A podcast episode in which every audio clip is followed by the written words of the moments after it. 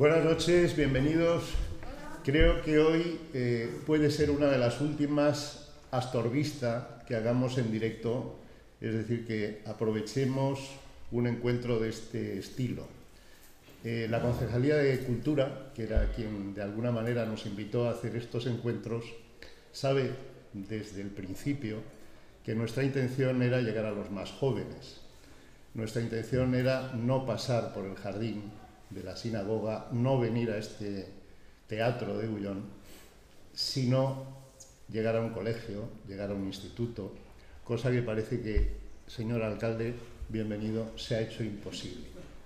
Por eso, a falta de un aforo más joven, sobre todo con esa misión de ilusionar a los astorganos que van hoy al colegio, no a imitar, pero sí por lo menos abrirles el mundo y sobre todo animarles a experiencias tan singulares como la que hoy nos puede ofrecer el pensamiento de María Jesús González Espejo García. Me llama la atención que todavía esta mañana algunas personas de Astorga me dijeran quién es esa señora. Y me llama la atención porque podría ser María Jesús, si hubiese querido, yo creo que en algún momento lo quiso, ser un referente y sobre todo una persona que ilusionara a tanta gente joven como la que hoy se va de Astorga porque no encuentra salidas, porque no hay una universidad.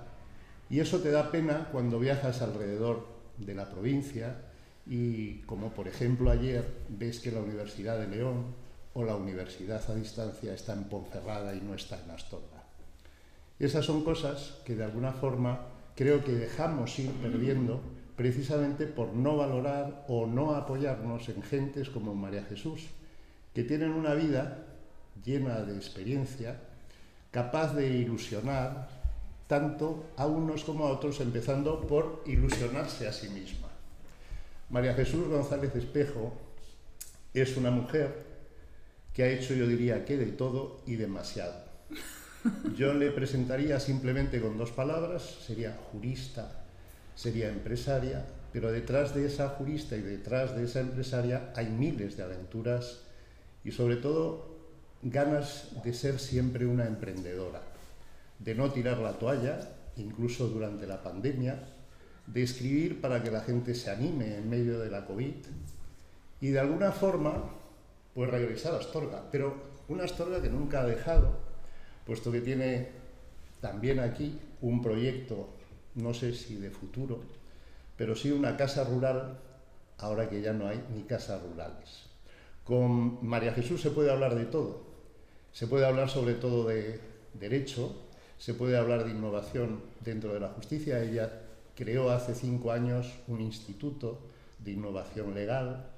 Ella tiene contacto con las universidades europeas e internacionales, ha vivido en Estados Unidos, ha vivido en Bélgica, ha vivido en Holanda.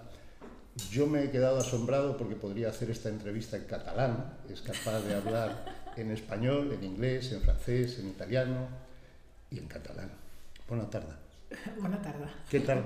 ¿Cómo has encontrado Astorga una vez más? Bueno, yo soy feliz aquí, o sea que tengo que decir que cada vez que llego por la Madrid Coruña y veo esa salida y digo, ya he llegado otra vez a mi sitio en el mundo. Yo he encontrado mi sitio en el mundo. ¿Cuál es? ¿Tu sitio es Astorga? La Madrigata y Astorga. Madrigata es la casa rural en la que ella de alguna forma ha puesto un sueño. Incluso cuando hace dos años y medio llegó a la presidencia de la Casa de León, solo hablaba de Astorga. ¿Y eso le sentó bien a los, a, los leoneses que viven en Madrid? ¿O ya te pusieron una especie de línea roja? Vamos a decir verdades. Venga, yo espero que sí. Yo creo que, que la Casa de León eh, no esperaba una mujer en el cargo.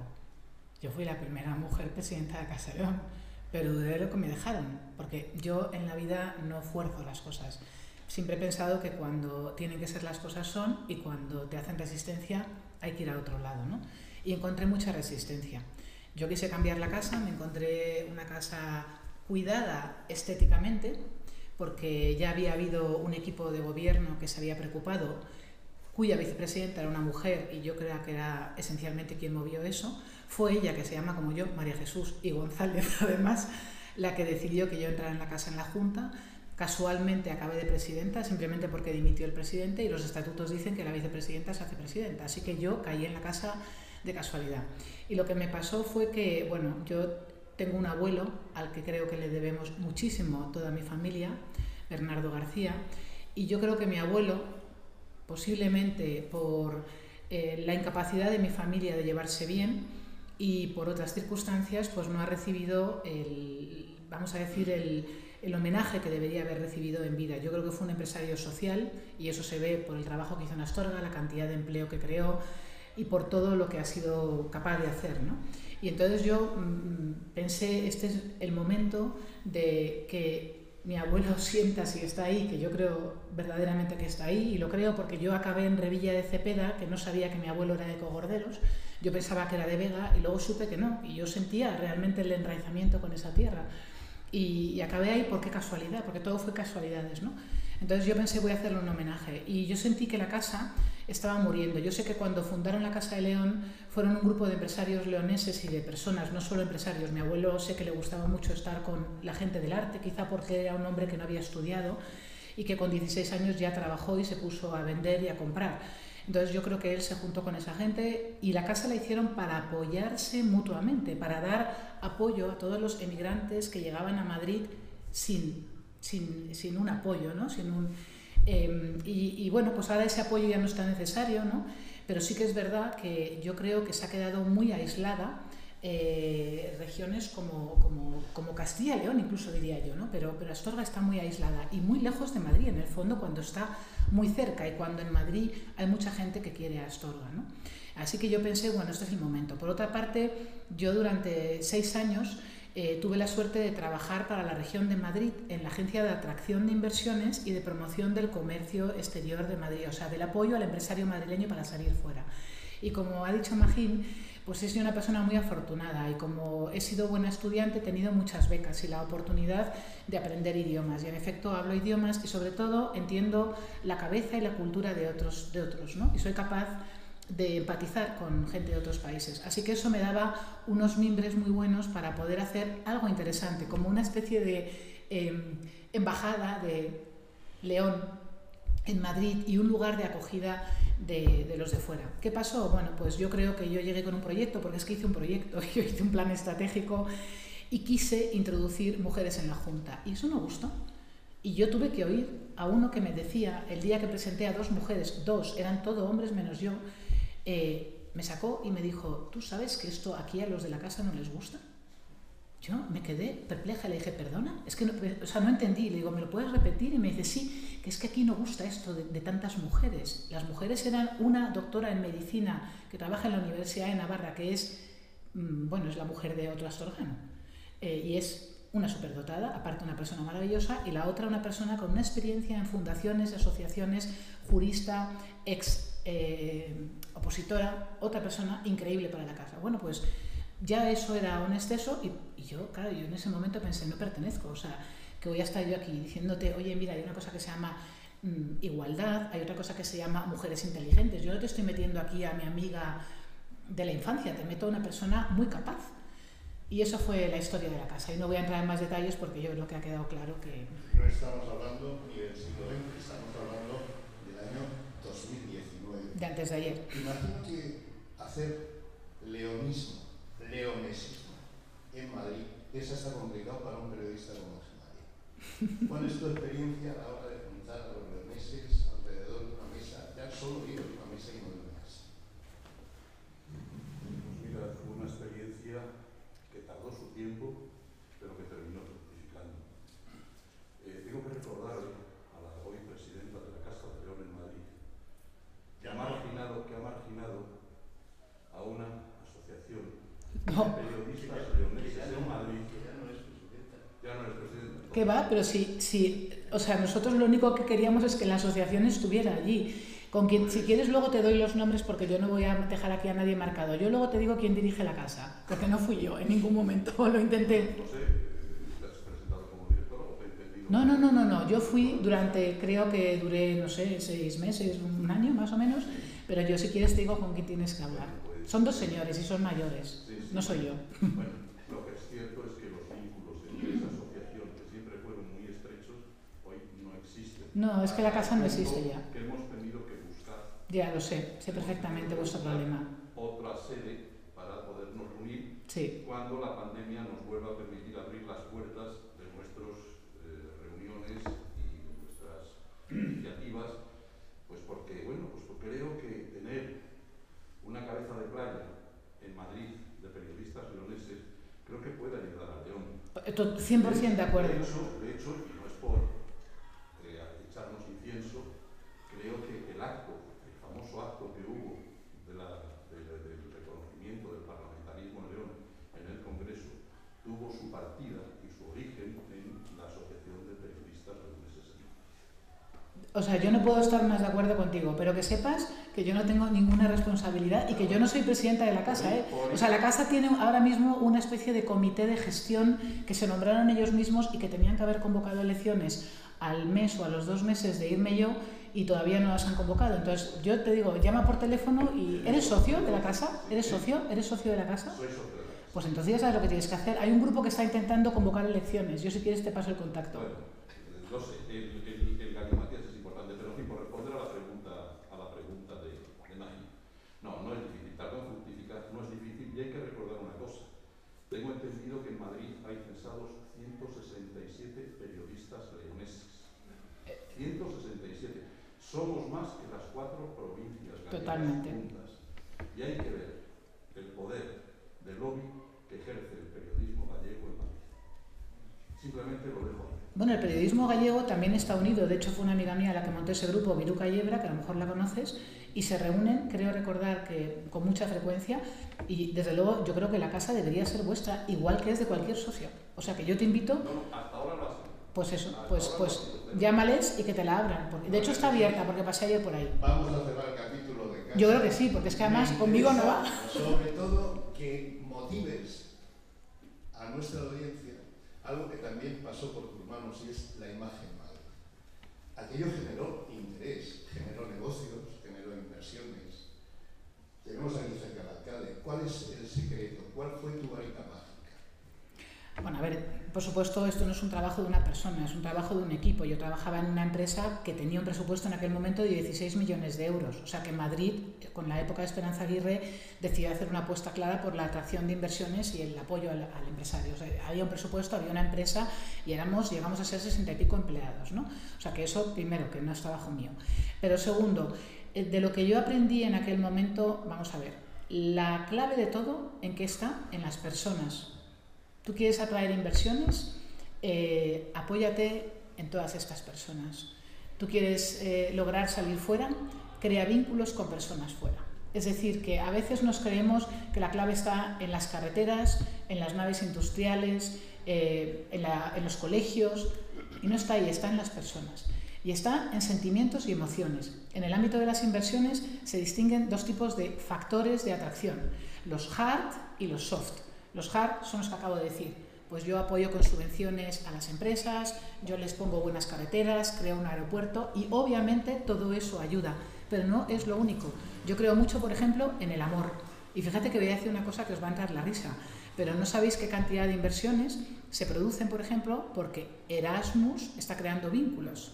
Entonces yo me enamoro de alguien de Astorga y resulta que me quiero ir a vivir a Astorga y aparezco en Astorga y monto una fábrica en Astorga para poder venir a Astorga y tener la excusa de ver a la persona que quiero.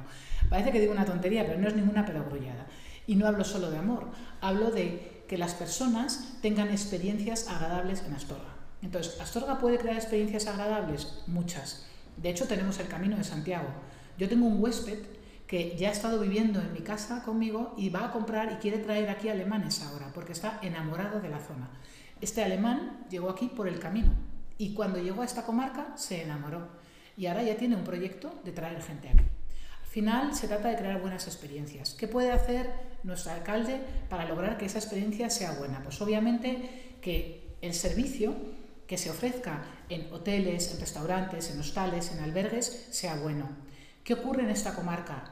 No hay gente dispuesta a trabajar.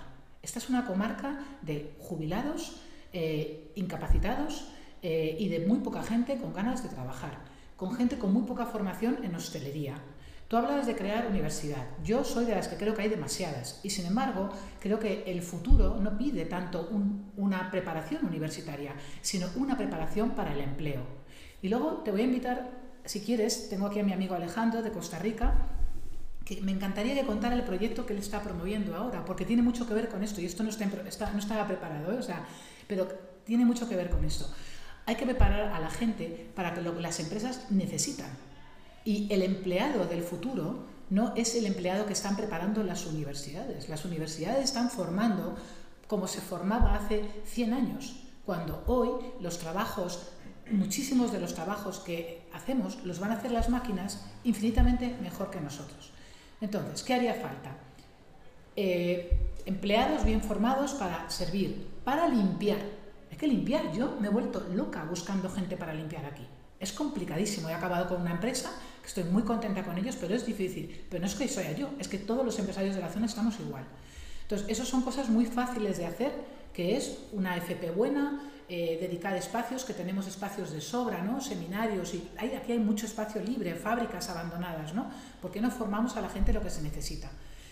Ahora mismo el mundo del Big Data necesita gente, el mundo del chatbot necesita gente, el mundo de la inteligencia artificial necesita gente. ¿Por qué no formamos a gente aquí para trabajar? Eh, hoy, países como Costa Rica, hace unos meses, dos, tres, han creado una normativa que dice que con que tengas X mil euros de renta, te puedes ir ahí a vivir y te dan su nacionalidad, o no su nacionalidad, permiso de residencia.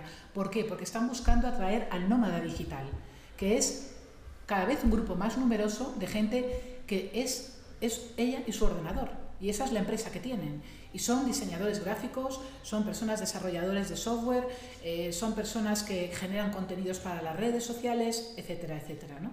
Entonces, no nos empeñemos en el modelo tradicional. Astorga no, creo que necesite una universidad. En efecto, está Ponferrada con la UNED y está León con la universidad ahí, y Oviedo a un paso y Valladolid a otro. No, no creemos más mega cosas, pero pensemos en qué necesita este país y otros países porque call centers se pueden crear, la ciberseguridad la tenemos en Astorga. Ciberseguridad es algo espectacular. Perdón, Astorga, en León, ¿no? Y lo tenemos aquí al lado. Pues ¿por qué no crear algo aquí también con la ciberseguridad? Un área más especializada, relacionada, no sé. Creo que hay muchas oportunidades y lo que hay que hacer es pensar qué necesita el mundo. Y hay herramientas para saberlo. La Unión Europea tiene una herramienta creada con el trabajo del futuro es una herramienta, yo ahora mismo no me acuerdo el nombre exacto, pero os lo paso, donde explican el tipo de habilidades que requieren los profesionales que se van a necesitar en los próximos años. Ahora acaban de sacar un informe interesantísimo con las áreas que tienen más futuro. Entonces, las áreas están ya identificadas. Son biotecnología, es ciberseguridad. No voy a seguir con el detalle, pero eso ya está hecho, ¿no? Por gente que ha trabajado en equipo, estas son muchas universidades que hacen estos informes tan importantes, ¿no?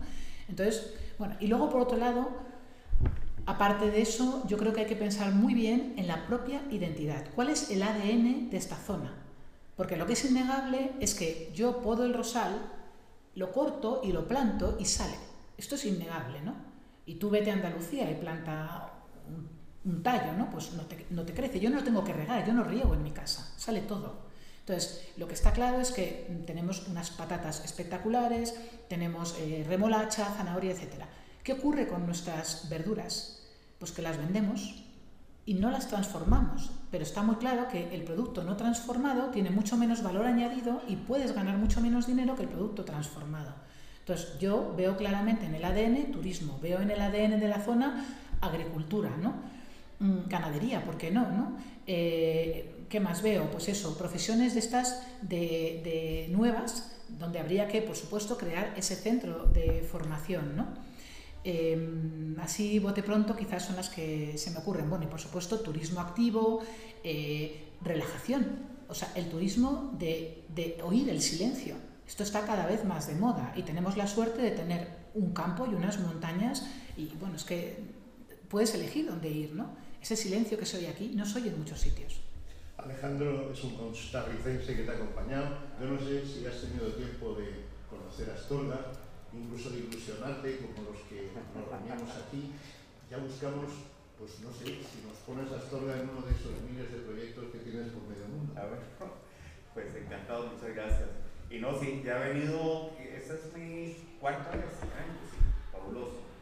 Me encanta y la verdad es que eh, para el tamaño de, la, ciudad ahí tiene mucho movimiento, ahí lo estamos escuchando en este momento, así es que, que sí es muy atractivo.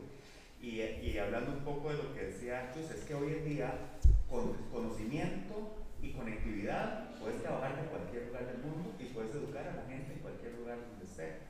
Y a mí me parece que eso abre unas oportunidades enormes, lo que hay que hacer es cambiar un poco el modelo mental eh, pero eso es fantástico. Sí. ¿En qué trabajas exactamente? ¿Cómo son estos proyectos en Brasil? No, creo que en Brasil no has llegado. Sí, pero sí, sí, has llegado también a Brasil, Costa Rica, Colombia. Bueno, Eres un, un, multicreador de ilusiones, por así decirlo. Muy rápidamente, eh, yo fui el primer empleado que contrató Amazon en Latinoamérica hace 13 años. Y me tocó abrir una, una operación de servicios en Costa Rica y ahorita suma más de 17 mil personas en Costa Rica y están todos trabajando desde casa. Eso te puede decir lo que se puede lograr. Y, y la gente se va, es impresionante. Gente que estaba en el Valle Central, cerca de la ciudad, se ha ido a pueblos, se ha ido a lugares como, como Astorga, donde tiene una calidad de vida, un costo mucho menor y pueden trabajar como profesionales como si estuvieran en Madrid. Es una maravilla. Eh, y lo mismo puedes hacer con la parte de, de educación. Eh, una de las cosas, ustedes sabrán en, España, si sí o si no, eh, muchos de los, los, dineros de gobierno que se van para hacer, perdón que use un anglicismo, upskilling o reskilling, ¿verdad? Este, que es educar a la gente rápidamente para que cambie o, agregue habilidades de vida que les permitan crecer profesionalmente. Eh, el nivel de empleabilidad, menos en Costa Rica, anda por un 25%, o sea que 25 de cada 100 logran emplearse. Entonces, cuando hay un acercamiento de, de la empresa, de quienes van a dar el trabajo, con, con, el ente que va a dar la educación, eh, financiados por fondos de gobierno que existen en este momento, se logra una empleabilidad del 90%. Ahí hay unas oportunidades fabulosas, porque además de eso, la educación la puedes hacer virtualmente. Así que puedes tener, no tenés que traer aquí a, a, los educadores, puedes tener gente de cualquier lugar del mundo dándole capacitación a la gente aquí en Astorga. Así que, ven, eh, abierto al mundo. Nos cuesta en todo caso asumir lo que nos contáis, entre otras razones, porque Astorga, aparte de esos tips tan lógicos que tú has marcado, sabemos, por ejemplo, que cualquier persona, funcionario que viene a Astorga a trabajar al juzgado, que se va a vivir a, a, León. Eso es algo que tenemos que atraer de otra manera. ¿Cómo asentamos población? ¿Cómo regresamos a recuperar para Astorga esa gente que dice yo prefiero vivir en una gran ciudad porque efectivamente el desplazamiento es mínimo y lo mismo me da viajar de... Y con profesiones del futuro, ¿no? Porque... Sí, te interrumpo. Sí. Acabamos de estar en Diputación, por ejemplo, es que tenemos un problema. Uno aquí con la fibra y la cadena de internet, ¿no? ¿no? Es decir, para mí es este, no lo he mencionado ahora, ¿no? para mí es el tema fundamental. ¿no? Esta oportunidad, el día que hicimos el instituto, tener una relación con un, con un instituto holandés y no fue posible, por ejemplo, ¿no? Si no, no era posible una, una, una trayectoria de dos meses de intercambio de mis alumnos. Bueno, claro, yo, yo no culpo a nadie, pues si estuviera yo igual. Aquí, por ejemplo, conceden la fibra a una empresa que se llama Rams, ¿no? Rams. Se instala, yo cuando llego, bueno, veo que va de parte de la ciudad, independientemente que hay que dar 5 gigas estas, como se denomina, es decir, a toda... Pero bueno, en este momento la ciudad. Tiene parte sin fibra óptica, ¿no? Bueno, pues ahí, me preocupo y digo, pero ¿cómo puede ser? Y me dicen lo primero, no, es que si, por ejemplo, si tú estás en Orange o te cambias de telefónica, si van a tu casa, te ponen la cajetilla, se hace la conducción y todo eso, pero si quiere Movistar, tiene que volver a hacer la zanja, la cajetilla, etc. Bueno, es decir, yo no sé qué normativa europea hay para que no obligue, en primer lugar, si hay una empresa que instalarse a Astorga, tendrá que tener la cobertura de la ciudad, a que le interesa y a que no le interesa. No tengo capacidad, para mí me parece un tema esencial y no sé cómo resolverlo. Voy 40 veces a Movistar y llamo a Telefónica, pero vamos a ver. Pero ustedes sí creo que tienen un convenio de tal manera que te, Movistar va a poder utilizar, incluso completar, nada. tengo zonas de la ciudad, bueno, pues estamos intentando ahora, bueno, pues a ver si podemos, porque además como es ciudad, no entra dentro del ámbito rural, de todos esos programas que hay en este momento financiados por Europa, por el gobierno y después, diríamos, y por la Junta de la Diputación para llevarlos a cabo, resulta que Astorga no entra en ninguno, eh, diríamos, en, en todo ese, en esa planificación que hay de dotación rural. ¿no? Bueno, entonces te ves imposibilitado, ¿y ¿qué hacemos? O sea, bueno, estamos intentando ver, porque mi gran ilusión sería por lo menos que toda la ciudad tenga una cobertura de fibra, ¿no? Y entonces te llega una calle, esta empresa, te ha dejado aquí cortado y esa, esa sede de aquí resulta que esos señores no tienen ya fibra. Yo, yo, tengo una idea innovadora para ti. No sé si te funcionará, pero hace poco leí, me parece que es Elon Musk el que está ya poniendo unos satélites. Sí, sí, pues sí, sí, yo, si fuera tú, diría, voy a ser el primer pueblo de España que va a dar el wifi con el satélite. Me iba, negociaba, yo te hago publicidad a cambio y eso es lo que yo haría. Yo haría eso. ¿Vas a estar peleándote con Telefónica, con el... Digo, la, la realidad que te mueves, a veces lo absurdo que es, porque yo digo, bueno, si una empresa conceden la fibra en la ciudad, que el ministerio además autorizado, no necesita además un subvención, etc. Lo normal será que, que esa fibra la puedan aprovechar otras empresas. No que mañana Telefónica vuelva a abrir la zanja, vuelva a poner una cajetilla en los lugares que interesa porque hay una población y el resto siga, diríamos, en las zonas más diseminadas en ese servicio. Bueno, serían muchas, que no quiero tampoco quiero decir, pero que me parece un tema que a mí me preocupa enormemente quiero decir porque evidentemente esa conectividad te permite hoy día trabajar desde cualquier parte del mundo. Eso lo sé. Gracias por habernos acompañado. Tienes tu casa, que es la tuya, ya lo sabes. Astorga seguirá abriéndote los brazos y sobre todo esperamos que alguna vez estés aquí con nosotros, pero más, más quieta y dándonos esas ideas para crecer y para ilusionarnos con la ciudad que queremos. Pues muchas gracias, espero haber sido constructiva y no crítica. Yo tengo un espíritu crítico, como habéis visto, un poco exacerbado. Eh, además hablo claro y directo y bueno, pues esto tiene sus ventajas y sus inconvenientes. He hablado con el corazón, o sea, yo mm, intento aportar ideas y bueno, pues muchísimas gracias por haberme escuchado y por haber participado todos. A mí me ha parecido interesantísimas todas las intervenciones y que sepáis que yo con esto de los periodistas no tenía nada que ver. Así que bueno, me has hecho ahí una cerona, pero... Buenas noches y muchas gracias.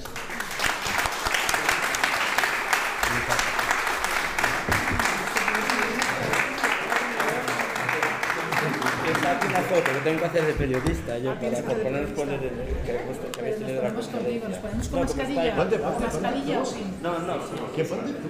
no, pero Ponte, sentados. pero son- No queréis sentar. Sentados.